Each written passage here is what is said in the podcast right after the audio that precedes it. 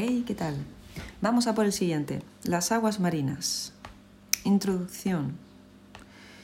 Eh, hay un factor fundamental que afecta al mar y ese es el aumento demográfico. ¿Esto qué es? El aumento de personas, de edificaciones que, digamos, se realizan cerca de las zonas costeras. ¿Qué es lo que hace este aumento demográfico? Aumenta la contaminación, ese nivel de contaminación, tanto del mar como de, las aguas continentales, que están un poco más hacia el fondo, que no están en la costa. Entonces, em, la situación que acabo de decir se agrava en el mar, digamos, em, esta contaminación, porque es el destino final, tenemos que recordar que es el destino final del ciclo del agua. Y en él la contaminación tiene un carácter acumulativo, se acumula, ¿vale? Que no desaparece. En este punto, ¿vale? Que estamos, por si no lo he dicho antes, no sé si, lo he dicho o no, esta vez he empezado a matar, pues en el punto 3 de las aguas marinas, ¿vale? Estamos en el punto 3, en la página 8 de la unidad 6. También hay un marco legal que eh, nos va a servir precisamente en, esta, en estos momentos para, pues para ser conscientes de lo que la ley eh, se está digamos, teniendo en cuenta. ¿no?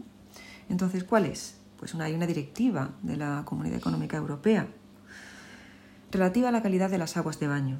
Esta ya ha salido varias veces, o una parecida, pero yo diría que sí, que esta en concreto sí que ha salido, esta directiva de la Comunidad Económica Europea. Luego hay decretos Mm, digamos, donde se establecen reglamentos sobre vigilancia higiénico-sanitaria de las aguas y zonas de baño, pero de carácter marítimo. ¿Vale? Luego hubo una orden por la que se prohibía el baño por motivos sanitarios en Andalucía. Por si queréis echarle un vistazo, la orden 6 de junio del 2003, ¿vale? Luego un Real Decreto del 2007 en el que se gestiona la calidad de las aguas de baño. No digo que os lo leáis eh, entero, pero sí que lo ojeéis, ahora que tenéis tiempo. Precisamente en nuestros momentos de streaming son los momentos en los que podemos hablar sobre esto, ¿vale? Ahora me voy al punto 3.2, características del medio marino. Como ya hemos dicho en otras ocasiones, el medio marino cubre aproximadamente el 70% de la superficie del planeta. Esto está en continuo movimiento, por así decirlo. Hay un dato que la profundidad, media de los océanos está en torno a los 4.000 metros, aunque hay una zona que se llama la fosa de las Marianas, que está, si no recuerdo mal, a unos 11 kilómetros de profundidad, ¿vale? Para que también le echéis un ojo. Una característica propia del mar es la salinidad. La salinidad indica la concentración de sales disueltas en una muestra dada de agua, de agua marina y salobre, y se expresa en partes por, millón. ¿Vale? Partes por millón de STD, partes por millón de sólidos totales disueltos. ¿Vale? La concentración salina media de los océanos es de 34,8 gramos por cada litro. Bastante siendo la del mar Mediterráneo incluso un poquito más. ¿Por qué? Pues porque el, el mar Mediterráneo es casi una charca. Y de hecho, si se sigue evaporando a la velocidad en la que se evapora, terminará secándose. Los valores más altos de salinidad superficial se dan en los mares interiores, sometidos a alta evaporación y con poca aportación fluvial, por ejemplo. El Mar Rojo tiene 44.000 partes por millón de sólidos totales disueltos. Pero es que el mar muerto, donde se flota, nada más que entras, por favor, si podéis mirar algún vídeo, ver dónde se encuentra, en la geografía. El mar muerto, que es una zona del planeta que está a unos 400 metros de profundidad por debajo del nivel del mar, está o tiene una salinidad de 120.000 partes por millón de sólidos totales disueltos. ¿Vale? Por el contrario, los valores más bajos se dan en las zonas cercanas a la costa. ¿Por qué? Pues porque de alguna manera se disuelve por la aportación de los ríos, porque llegan los ríos y disuelven esa salinidad. ¿Vale? Tenemos un cuadro en la página 9 eh, donde podéis ver, digamos, la concentración o el índice de salinidad según eh, si, la, si el agua, eh, según el tipo de agua, ¿no? Según el tipo de agua. Entonces, para el agua ultra pura se considera que debe tener una salinidad de 0,03. Para el agua desionizada, una salinidad de 3. Para el agua dulce, de menos de 1000. Para la salobre, de entre 1000 y 10000. Y por ejemplo, para la marina, a partir de 30.000. Y ya si es salmuera, para poder conseguir sal, por esa evaporación, tiene que tener más de 50.000, ¿vale?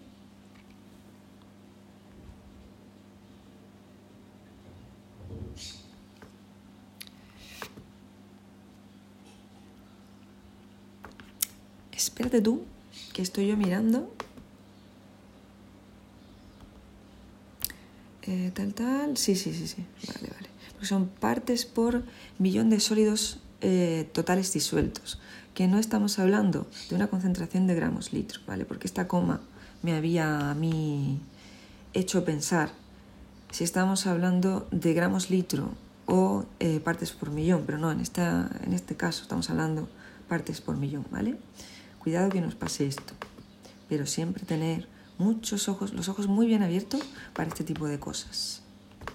Una coma un punto cambia la diferencia de eh, lo que quieres expresar y de lo que vas a comprender. Bueno, otra característica ¿no? del medio marino. Hemos visto la profundidad, hemos visto la salinidad y los valores en los que nos encontramos los distintos tipos de salinidad que, hay que se pueden encontrar. ¿no? Luego tenemos la temperatura. Temperatura de los océanos, que experimenta muchos cambios a lo largo del tiempo y el espacio. Es decir, según eh, la época del año, según se encuentren a nivel geográfico. Las temperaturas medias anuales disminuyen desde el Ecuador, son más bajas, disminuyen unos 30 grados en el Ecuador, hasta en los polos que bajan de 2 grados. Sin embargo, cuando se alcanzan las grandes profundidades marinas, el rango de temperaturas de variación entre el Ecuador y los polos es muy pequeño. Está entre menos 9 y 2. Es decir, si nos encontramos en la superficie, sí vamos a ver un cambio de temperaturas, un rango de temperaturas muy amplio. Pero si nos vamos a, a la profundidad, el rango de temperaturas es mucho más pequeño. Y el resultado es que el agua de los océanos, el agua de los océanos es un medio muy uniforme y estable, ¿vale?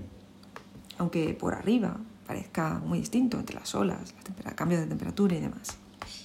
Luego tenemos, en los ecosistemas acuáticos, los factores que más influencia tienen sobre la distribución de los organismos, es decir, qué tipo de organismos vamos a encontrar en una parte u otra del mar, van a depender de la profundidad, de la iluminación, es decir, hasta dónde llega la luz, de la salinidad y del contenido de oxígeno y también de lo movida que esté el agua por diversos factores que provocan eh, esos movimientos que ya veremos.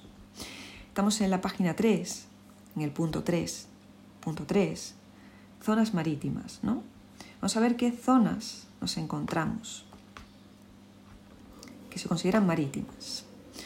España, sigo con España en la boca siempre, tiene una gran eh, longitud de costa, ¿no? aproximadamente unos 8.000 kilómetros, de los cuales un 24% corresponden a playas. Bien, la costa constituye la parte de las tierras emergidas, cercanas al mar, y que ha sido modificada por él, por el mar, formando playas, acantilados y marismas que marcan el límite de la costa. Entonces, en el límite de esa costa nos encontramos varias zonas, ¿vale? En los mares y en los océanos nos encontramos una serie de zonas. Por ejemplo, una primera zona es la zona intermareal. Se trata de una franja pequeña de tierra, muy estrechita, limitada por ascenso y descenso máximo de las mareas. En ella abundan organismos bentónicos. ¿Estos qué son? Pues son, por ejemplo, moluscos bivalvos. ¿Y estos qué son? Pues son eh, las almejas. Eh, jolín, que no me sale el nombre, perdón. Pero son, por ejemplo, los... Eh, lo diré. Los mejillones. Las conchas finas. ¿vale? Ahí es donde viven ¿no? los gasterópodos, los erizos, los cangrejos, las algas verdes que son unicelulares. En esa zona, ¿vale? Limitada por ascenso y descenso máximo de mareas, donde hay una estrecha franja de tierra, se pegan ese tipo de organismos y ahí es donde viven. ¿Ok? Luego está una zona nerítica, Aquí em, lo bonito es que os guste esto, ¿no? Y aprendáis un vocabulario nuevo. Y cuando os digan esta palabra, pues podáis hablar de ello. Cuando podamos salir todos de las casas otra vez y podamos disfrutar de todo esto, pues que compartáis con los vuestros todo esto que estáis aprendiendo y se lo digáis, se lo podáis explicar, ¿no? Entonces estamos en la zona nerítica, que está formada por aguas poco profundas, esto significa menos de 200 metros, que forman parte de la plataforma continental. Os invito a recuperar esos apuntes de cuando erais más jovencitos y jovencitas y eh, hablaban de geología, de formación de placas ¿no? de terrestres, de cómo se forman las placas, por qué se forman las fosas marinas, que veáis un mapa precisamente de las fosas de, de lo que es los océanos sin agua, que existe, eh, lo podéis buscar perfectamente. Google Earth creo que también tiene uno, ¿vale? Para que veáis esa orografía que tiene el terreno si quitáramos el agua. No solamente el agua, eh, no solamente la orografía que emerge de las aguas, sino que está profunda, una parte muy desconocida de nuestro planeta, que es preciosa. Os recomiendo que en este tiempo, en el que tenemos tiempo, también disfrutéis de esto, para que cuando podamos salir podáis eh, compartir esta, este aprendizaje pues, con las personas que más queréis y nos enriquezcamos todos.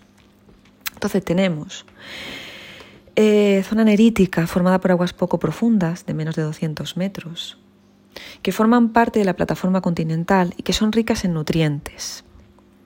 Están agitadas por olas y corrientes.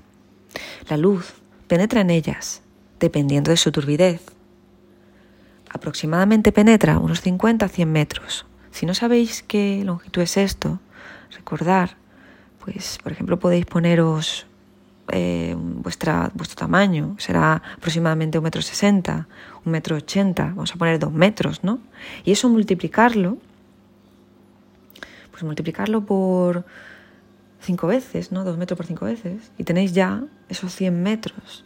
Así podéis imaginar más o menos cuánto penetra la luz dependiendo de la turbidez, ¿vale?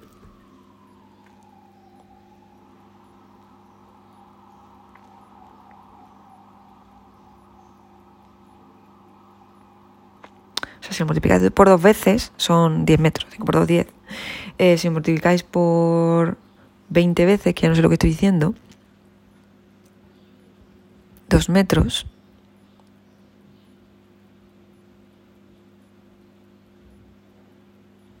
50 veces tenéis 100. 5 por 2, 5 por 20 son 100, ¿vale? También estoy pensando en otras cosas, perdón. Bueno. Además que, oye, que grabando, disculparme un momento, pero es como que no me fío de si estoy hablando y pensando bien a la vez. Entonces, pues lo compruebo, ¿vale? Bien. Seguimos con las zonas, con la zona oceánica. Son aguas que se extienden a partir del borde de la plataforma continental. Por favor, echar un vistazo al dibujito que viene también en la página 10 de la unidad 6. Esta zona oceánica es la más extensa, llegando a los 11.000 metros, 11 kilómetros de profundidad. Ahí tenéis las Marianas. Contiene aguas muy claras, en las que la luz penetra hasta los 200 metros. Luego tenemos una zona oscura, abarca las grandes profundidades, está habitada por organismos carnívoros y comedores de restos, que son los, los detritívoros, ¿vale? Esa imagen de esa ballena, pues que está siendo el alimento de esas criaturas, ¿no? Aquí, en las notas del episodio, os voy a dejar una página que os va a encantar, ¿vale? Se llama eh, neal.fun barra deepsea, ¿vale? Os la voy a compartir en las notas del episodio y os va a encantar porque se, podéis ver según vais bajando eh, qué tipo de organismos eh, existen según la profundidad oceánica, ¿vale? Lo comentamos en el streaming. Luego tenemos el concepto de marea. Aquí también os voy a dejar una nota en el episodio para que veáis en un vídeo de YouTube, de YouTube como un profesor de la, del Parque de las Ciencias de Granada, si no recuerdo mal, un físico, lo explica con unos niños de una manera ejemplar. Así que esto lo veis después y lo aprendéis y lo comentamos en el streaming. Luego tenemos la plataforma continental, que es el espacio franja que circunda las costas de un estado, ¿vale? Esa es la plataforma continental. Su límite externo viene delimitado por el aumento dependiente que está delante, por eso pone que preludia, está delante de lo que se considera el talud continental, que es otra zona que se llama así, a unos 150 kilómetros de profundidad. Las plataformas continentales suelen tener una anchura media de 65 kilómetros, pero su tamaño es muy variable de unos lugares a otros. El talud continental, esta parte, es la superficie inclinada que separa la plataforma continental de esas profundidades marinas. Os remito al dibujito de la página 10 en la unidad 6. Ahora pasamos a otro punto, al punto 3.4, categorías de las aguas de baño. Yo creo que para esto vamos a hacer otro episodio, ¿qué os parece? Venga, así vamos descansando. Nos vemos en el siguiente episodio.